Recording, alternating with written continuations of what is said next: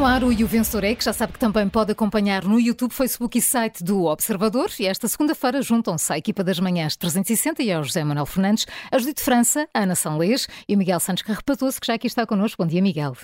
Bom dia. Carla, neste início de semana vamos pontuar as contas certas do Governo e a mensagem natal de António Costa, mas começamos com a mais recente polémica a envolver um elemento do Governo. Alexandra Reis é a atual secretária de Estado do Tesouro, recebeu uma indemnização de 500 mil euros da TAP, ficámos a saber este fim de semana.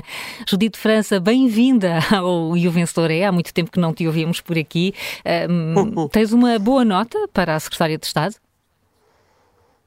Uh, teria uma boa nota uh, só porque ela de facto consegue uh, ter um tesouro consigo que para a Secretária de hum. Estado do Tesouro é capaz de dar algum jeito, mas não tenho, porque acho que moralmente este, esta indenização é no mínimo chocante, sobretudo se pensarmos que o patrão que a despediu Uh, e eu espero mesmo que tenha sido um despedimento, porque ainda não fiquei totalmente uh, segura disso.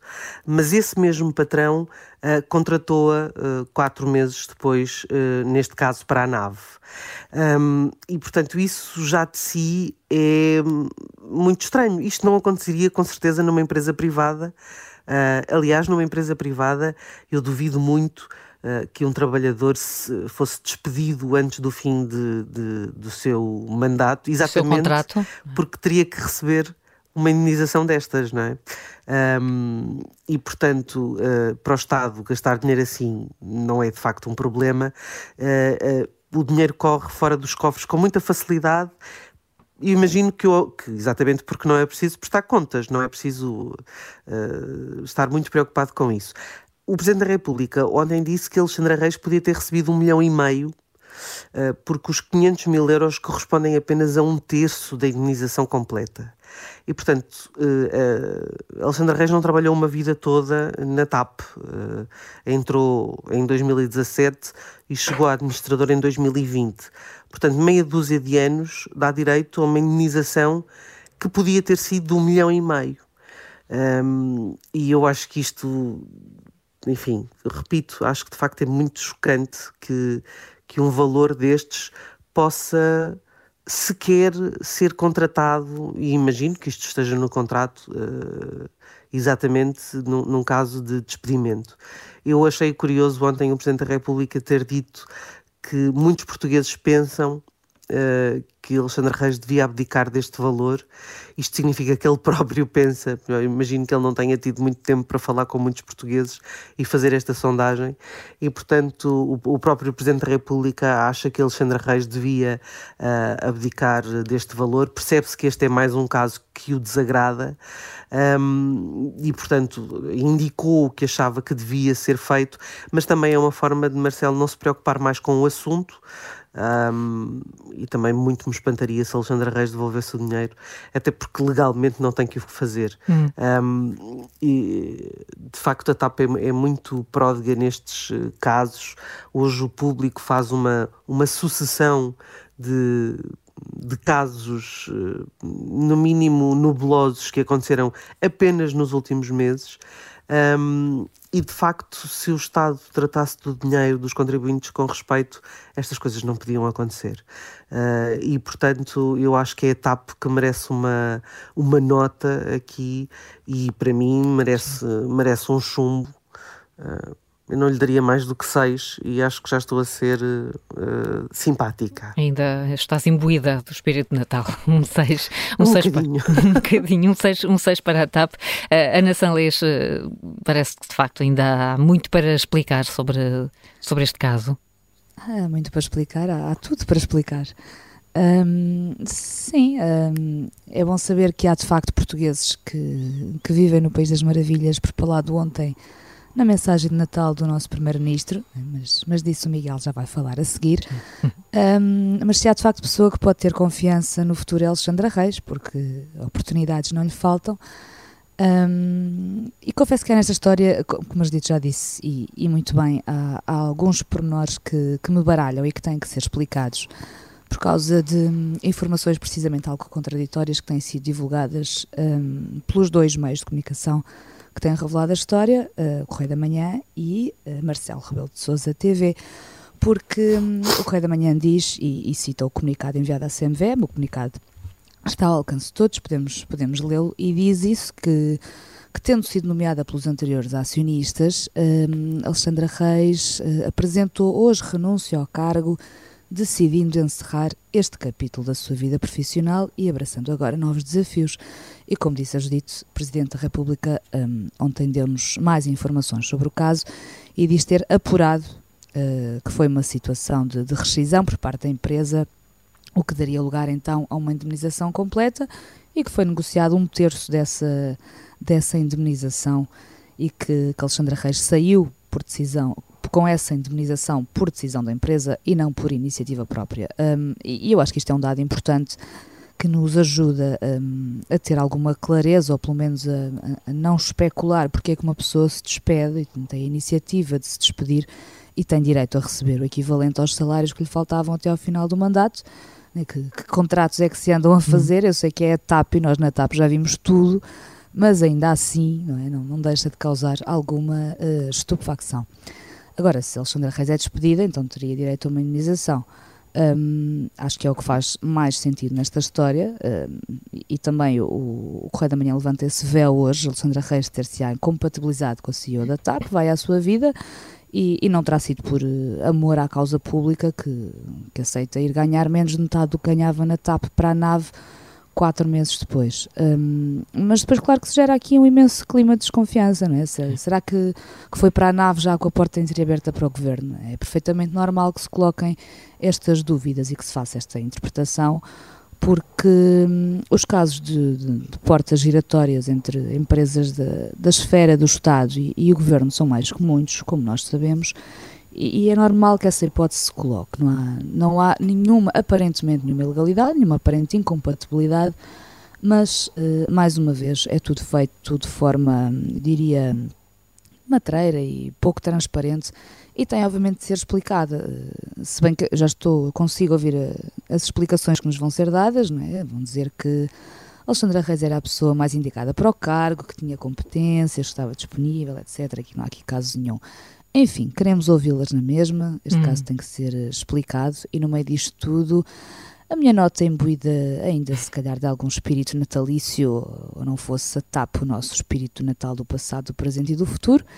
Um, eu dou uma positiva a Alexandra Reis pela sua extraordinária capacidade de negociação, uh, um 15, mas para todo este caso, e para levarmos isto um bocadinho a sério também, é um chumbo direto, é, é um 4. É um 4. Uh, uh, José Manuel Fernandes, ouvimos de facto já como, como única reação política, não foi a única, o PSD também comentou logo, mas Marcelo foi rápido a comentar o caso, o caso de, de Alexandra Reis.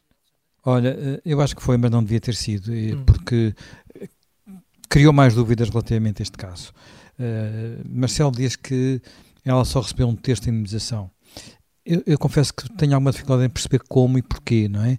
Portanto, habitualmente nos contratos uh, paga-se os meses que faltam da, do exercício de uma função, como quando uma pessoa sai antes de função. Sim. Nós sabemos, por exemplo, tudo isto é muito comum, por exemplo, nos contratos dos treinadores de futebol.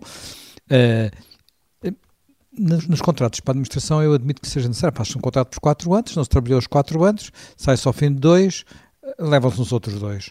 Foi isso, exatamente que a Alexandra Reis levou, foram, foram, aliás, o equivalente a 28 meses de ordenado, portanto é exatamente 2 anos, 2 anos vezes 14 meses, não é? Portanto, é, dá 28 meses de, de, de, de ordenado, é, é, é o resultado 500 mil a dividir por 17.500, nada difícil. Portanto, uh, não sei onde é que o Marcelo foi buscar um terço. Uh, e, sobretudo, não me parece que seja função do Presidente da República encontrar escapatórias ou desculpas. Ele não tem que estar a explicar se é legal ou se não é legal. Ele tem que se preocupar se é moral ou não é moral. Portanto, e sobre isso, não tem também que se colocar uh, por trás dos portugueses que gostariam que ela devolvesse ou fizesse qualquer coisa com, com a indemnização, tem que dizer o que é que ele pensa. Portanto, ficamos com a sensação que é aquilo que ele pensa, mas não foi claro, não foi direto. E, e, e sobretudo, acrescentou confusão à confusão, porque neste processo há muitas coisas que são confusas. Só para ter uma ideia, uh, Alexandre Reis vai para uh, trabalhar para o Ministério das Finanças com Fernando Medina. Fernando Medina, que é casado com a antiga diretora jurídica da TAP, que trabalhava diretamente com Fernanda Reis, com Alexandra Reis. Uh, há aqui alguma relação? Não sei, provavelmente não há, apenas um conhecimento, mas é, é, é, é ficamos com dúvidas porque não se compreende que alguém que não tinha competência para receber meio milhão de euros de indemnização e sair da TAP tem competência para, passado uns meses, estar à frente da, da nave. Sendo que o responsável limite por estas duas decisões é o ministro Pedro Nuno Santos. Porque uh, quando se dá meio milhão de euros de indemnização a um administrador, naturalmente o acionista tem que saber. E o acionista, neste caso, é representado por Pedro Nuno Santos, que tinha que, no mínimo, dizer: sim, senhora, acho que se, se não se entendem, se há alguém que vem de uma, anterior administração, tem que se entender. Portanto, uh, ou então uh, ela não saiu, saiu por livre vontade, não queria continuar a trabalhar lá, e nesse caso é duvidoso que tenha direito à indemnização. Muito duvidoso. Portanto, tudo isto é extraordinariamente estranho. Cereja em, em, em cima do bolo. Eu fui, fui ver aqui a página de LinkedIn de Alexandra Reis. Ora bem, bem, não foi atualizada ainda, ela deve estar distraída, ainda apresenta como CEO, CEO da nave. E o último post que ela colocou foi a dizer que tinha muito, muito orgulho na equipa da nave, porque fizeram uma transição tecnológica para o novo sistema informático, pelo que eu percebi, uma coisa chamada Topsky, ou Top Sky, Top Sky deve ser isto que quer dizer, Top Sky. Ora bem, uh, qual é a última frase que ela escreve na, no seu último post colocado no LinkedIn? É esta: Porque o céu é o limite e somos nós que o controlamos.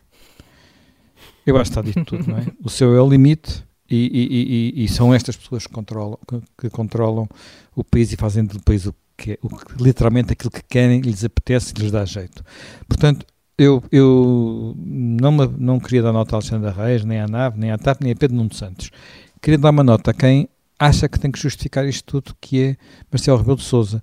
E naturalmente que é uma nota negativa. Ele, mais uma vez, não devia ter feito aquele comentário, devia estar, calado.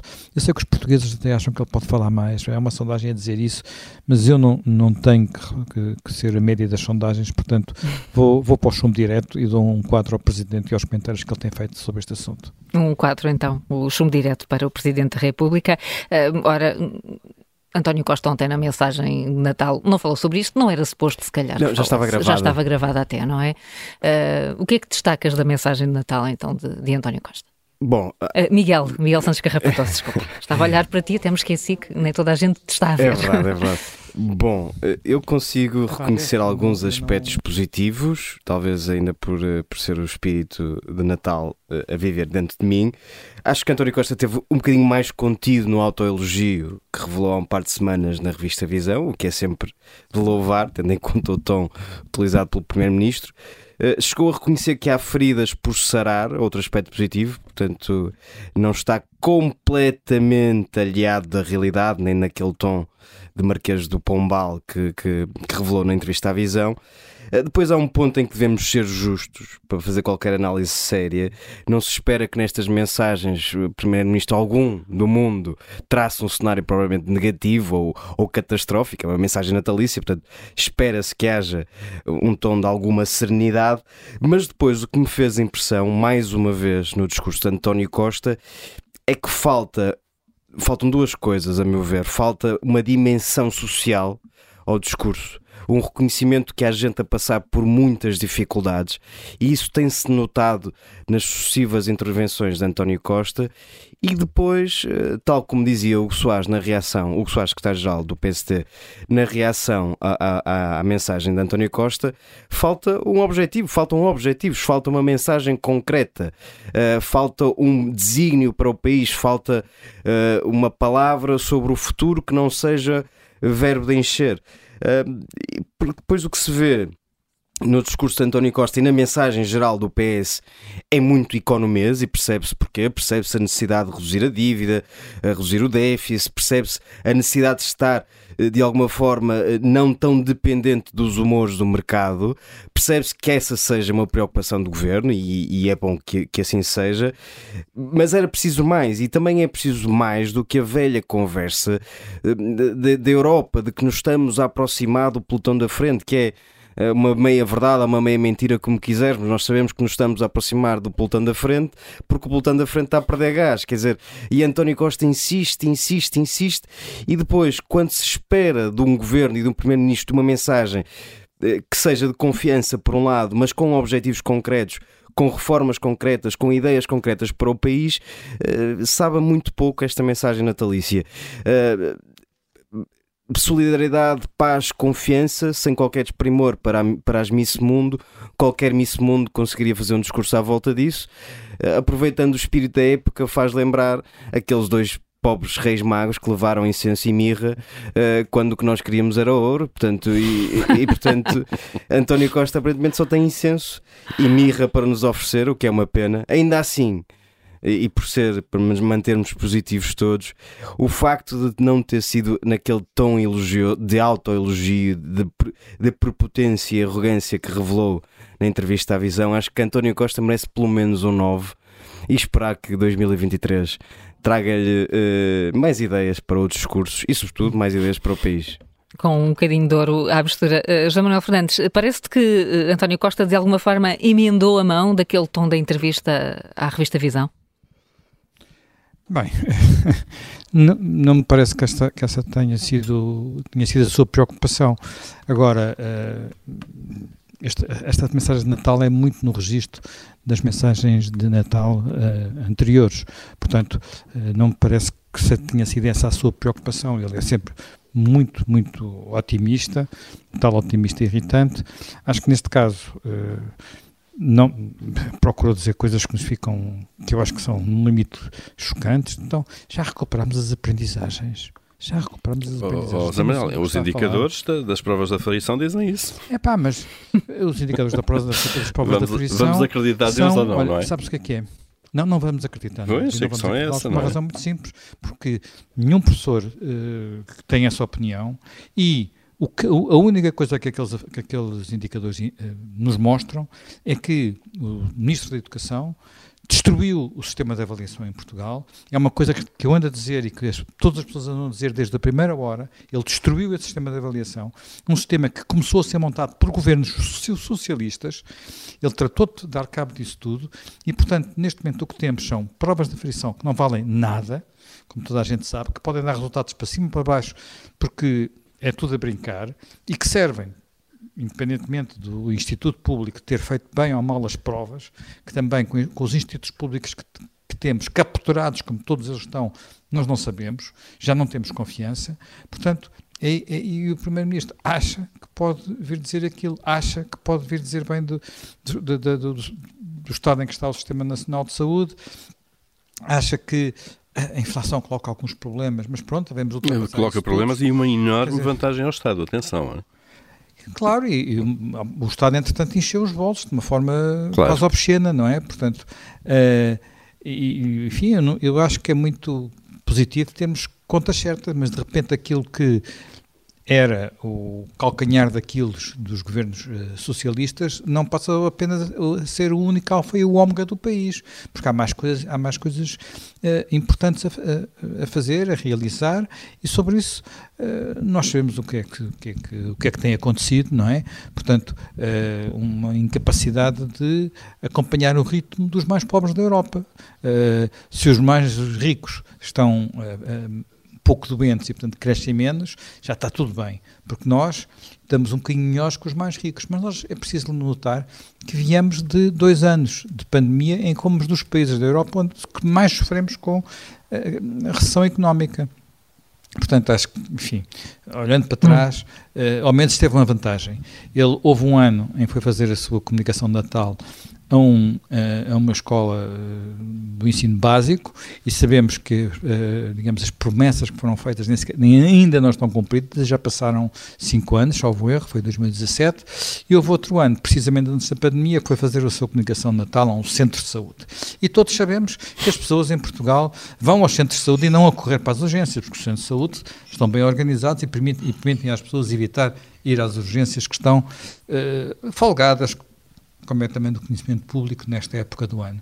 Portanto, olha, ao menos não, não se deu ao ridículo de ir para locais onde, onde, a dizer que as coisas estavam todas muito bem, quando passados anos estão no estado em que estão. Uh, por isso, olha, só por não ter caído na tentação de voltar a fazer um número desses, eu vou-lhe dar um 11. Passou nessa, nessa prova mínima. Bom, um 11, um 11.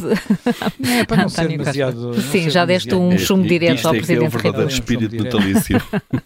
É, espírito natalício, exatamente. Tens, tens toda a razão, Paulo. Há aqui um esforço, nota-se um esforço grande para, para manter um, a boa vontade do, do espírito de Natal. Também vens assim, Paulo Ferreira? De alguma forma, sim. Aliás, pegando um pouco naquilo que, que já foi dito aqui, eh, quer pelo Miguel pelo José Manuel, sobre o, o discurso do Primeiro-Ministro, quando há uma parte em que ele diz que eh, tem, temos um país neste momento, e cito, imune a turbulências do passado. Isto, isto é basicamente um eufemismo, não é? Eh, para significar um país que estará, de acordo com esta leitura, longe da, beira, da bancarrota em que, em que ia caindo em 2010 e 2011 no governo de José Sócrates. Portanto, estas turbulências do passado são estas, as que, as que António Costa fala, um, e porquê que o país estará imune a isto? Eu aí recuo até sexta-feira. Nós estávamos já distraídos ali no meio da, das, a preparar as rabanadas e a pôr bacalhau de molho quando uh, o INE divulgou que uh, o país tinha tido um excedente orçamental. Nós nem estamos habituados sequer à expressão, não é? O excedente Sim. orçamental, imaginem, de 2,8% do PIB um, até ao final de setembro, isto é, nos primeiros nove meses do ano. Isto, obviamente, coloca um problema, um problema novo ao governo que é o que fazer com este dinheiro todo. O governo tem que gastar este dinheiro todo, uh, atenção, uma parte já está gasto, obviamente, mas ainda sobra muito dinheiro.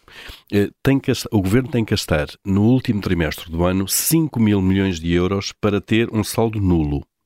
Mas António Costa disse que devia andar ali à volta de 1,5%, já abaixo de 1,9% que estava no orçamento. E, portanto, isto coloca a fasquia de gastos do último, do último trimestre nos 7 mil milhões de euros que o governo tem que gastar. 7 mil milhões de euros é cerca de metade do orçamento anual do Serviço Nacional de Saúde. Ou seja, o governo tem que gastar para não apresentar escandalosamente contas positivas ou um déficit demasiado baixo numa altura em que a maior parte da população perde poder de compra, tem que gastar. Tem aquilo... que gastar porque politicamente fica mal. Obviamente, então vamos imaginar que o governo chegava ao fim deste ano e apresentava um, um excedente orçamental de 2%, vamos imaginar.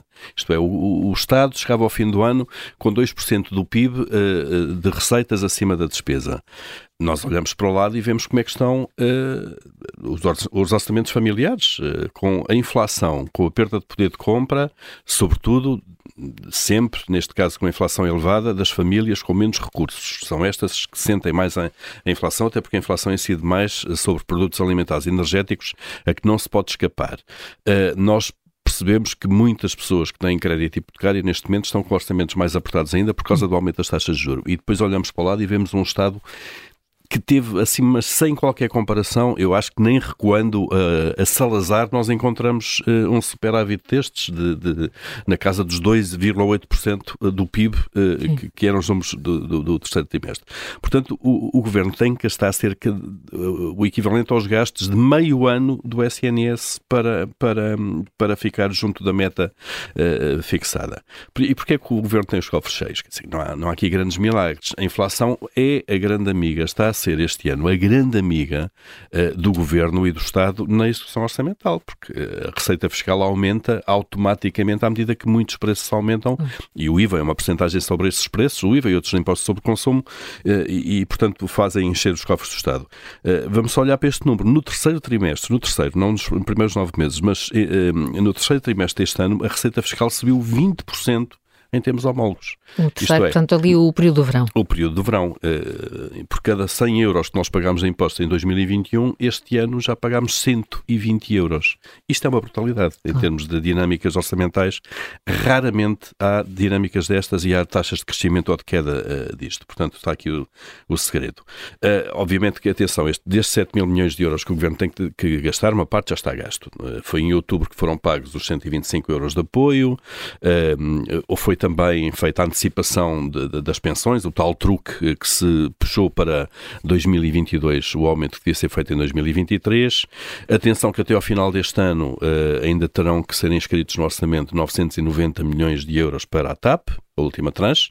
Estas indemnizações têm que ser pagas, de alguma maneira. A empresa precisa de dinheiro, como é evidente, não é? Uh, e este milagre todo, este, este, este país imune às turbulências do passado, tem um herói, e não é o governo, é o contribuinte. O contribuinte português é que está a suportar impostos como nunca suportou, em termos de montante de cobrança, uh, numa altura de aperto de, de aperto de orçamentos familiares. Eu acho que o governo, obviamente, está a fazer bem, eh, uma, uma, está a fazer muito bem quando faz uma gestão por dentro do orçamento.